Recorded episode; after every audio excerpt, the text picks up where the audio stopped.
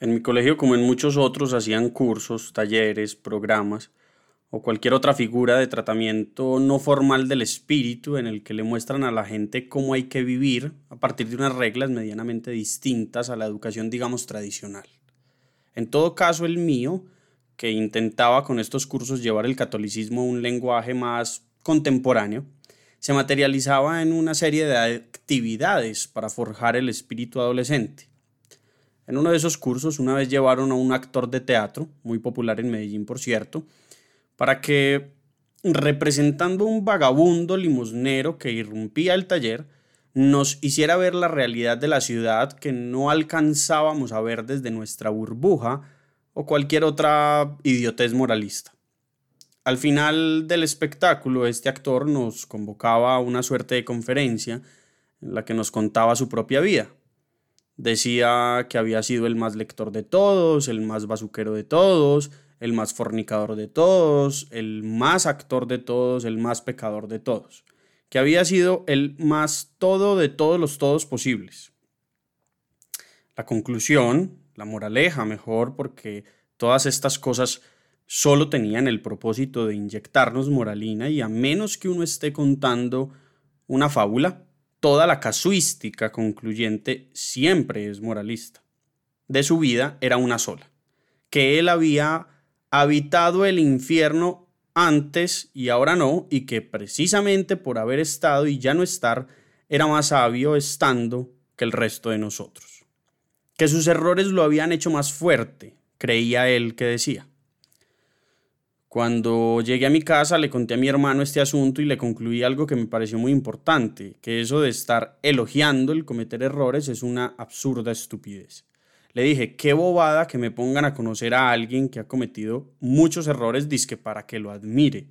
A mí que me presenten a alguien que nunca en la vida ha cometido un error, eso sí es de admirar. Esa posición que asumí ha hecho que cualquier paradigma sobre el error me resulte abominable la estupidez, la enfermedad, el pecado y el fracaso se me hacen, se me han edificado como fenómenos del error. Se erra en la inteligencia y se dice la estupidez. Se erra en la salud y se enferma. Se erra en la santidad y se peca. Se erra en el éxito y se fracasa. Paradójicamente, que no hipócritamente, porque cuando uno hace las cosas que hace, si está vivo de verdad, siempre habita en paradoja y así parezca una contrariedad moral, esa paradoja nunca es falsa, que es la condición de la hipocresía. Pero paradójicamente por esa misma época empecé a leer a Nietzsche.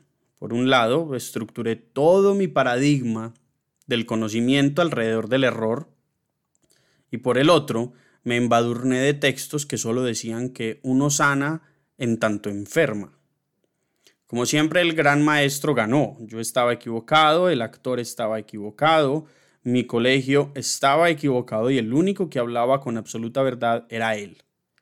Los errores sí nos hacen más fuerte, claro, pero ni de la forma en la que yo rehusaba entender, ni en la forma en la que el actor planteaba su vida. Los errores en tanto enfermedad nos hacen más fuertes si esa fortaleza surge de ellos mismos. Si se eliminan como yo creía o si se elogian como el actor creía, nos matan. La gente va por la vida creyendo que sus relaciones fallidas, sus trabajos patéticos y sus palabras necias algún día los van a hacer más fuertes y nobles. Creen que el problema subyacente es que aún no han tomado conciencia, como pregona la psicología y el feminismo. La gente va por la vida asumiendo que errar es algo deseable en tanto la eventual conciencia de ese error entre otras cosas vaya uno a saber qué carajos entienden por conciencia, los hará mejores. La gente va por la vida deseando errar. Fíjese en esto, amable lector, cualquier escenario de la vida humana contemporánea elogia al error como la única vía de racionalización de la virtud. La mujer es feminista en tanto víctima, que todas han sido abusadas pero que no se han dado cuenta. Dicen, el empresario es exitoso en tanto fracasado, que vino a la conferencia a hablar de sus fracasos porque ahí fue donde aprendió, dicen. Los negocios son rentables en tanto volátiles, que la mejor manera de acomodarse al mercado es la iteración, dicen. La familia es armoniosa en tanto débil. Que lo importante es aceptar las diferencias y hablar de ellas con libertad, dicen. Y los noviazgos son amorosos en tanto anestésicos. Que el amor tóxico no es amor, dicen.